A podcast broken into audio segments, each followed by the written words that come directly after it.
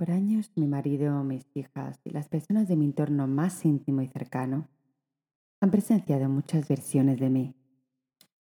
La amarga divertida, la cariñosa, la que se atreve, la que protege, la que anima, la silenciosa. Pero también, y en especial, también, la que se convierte en ogro, refunfuñando, sentenciando, lastimando con la sola mirada. Una amarga que se siente aislada y por tanto aísla y rechaza por completo a todo aquel que se le acerque. Una amarga sin modales y sin empatía. Una amarga que he tratado de esconder por años, que no he comprendido por años y de la que me he avergonzado por años. Tal vez que ahora me anime a hablar de ella es porque ahora ya sí soy capaz de comprenderla, acogerla e incluso agradecerla completamente. Y solo tal vez por eso es posible que ya prácticamente ni necesite salir de nuevo a flote. El ogro en el que yo sentía que me convertía y era incapaz de parar en mí, me tenía secuestrada por completo y en realidad, con los ojos con los que lo miro hoy, Siento y sé que era una parte de mí que solo buscaba cuidarme. Pero, ¿a qué precio?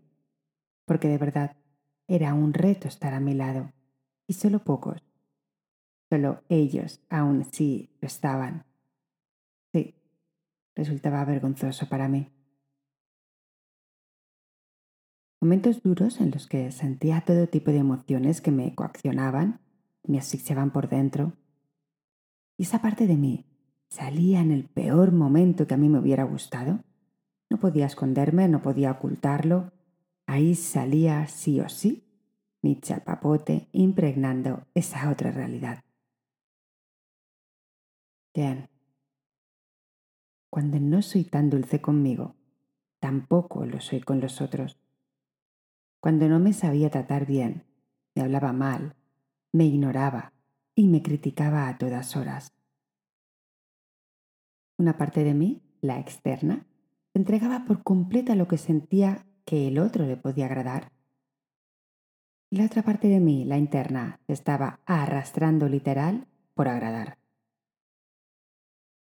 Me costó tiempo y llantos comprender que no era nadie externo a quien tenía que agradar, que no por hacer más iba a gustar más, sino todo lo contrario, Empezar a agradarme a mí misma iba a convertirse en el gran cambio de todo.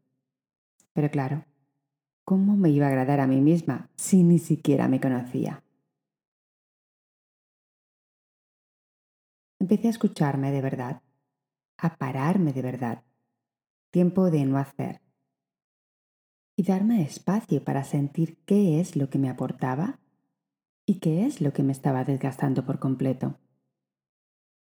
En segundo lugar, empecé a respetarme y ser coherente conmigo.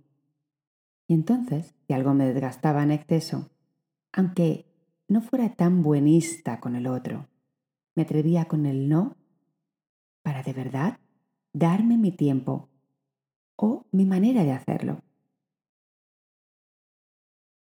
En tercer lugar, empecé a honrarme y sentir cierta gratitud con quien soy, con mi cuerpo, mi mente, mis emociones, mi forma de hacer y ser.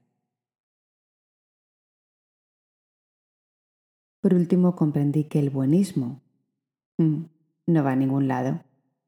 No va a ningún lado más allá del propio desgaste y la mentira con uno mismo.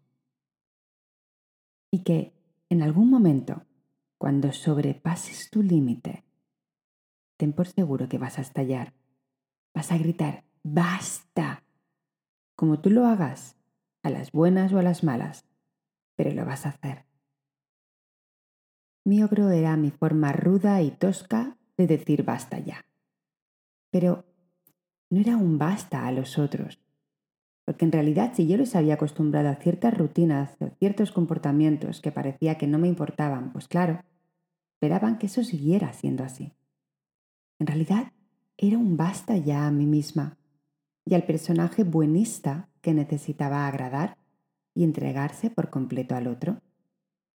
Basta ya de no parar para estar con uno mismo. Basta ya de no amarse a uno mismo tal cual es, con sus dones y sus áreas de mejora. Que para eso están, para que sigamos entrenando en este juego de la vida. Basta ya de no ser quien hemos venido a ser. Mi ogro era mi forma de autocuidarme. A día de hoy he logrado llegar a una relación infinitamente más amable conmigo, donde me respeto, me escucho, me abrazo, me honro y pongo límites.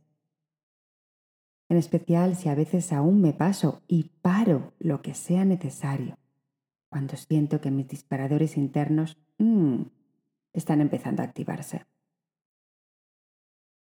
Parar, revisar, actuar desde la amabilidad y la autocompasión ha sido y sigue siendo mi clave, mi motor de cambio para trascender mis limitaciones. No darme más mano dura, no castigarme, sino acompañarme, respetarme y celebrarme en mi creación constante de quién soy y quién puedo llegar a ser. Así que, querido explorador, querida exploradora, gracias. Gracias por estar, gracias por seguir escuchando en este proceso de fortaleza y vulnerabilidad a la vez. Gracias. Me acompaño y te acompaño en tu proceso, pero recuerda, no acompaño a tu ego, sino acompaña tu proceso de conciencia. Y ahora sí, feliz día de presencia. Chao.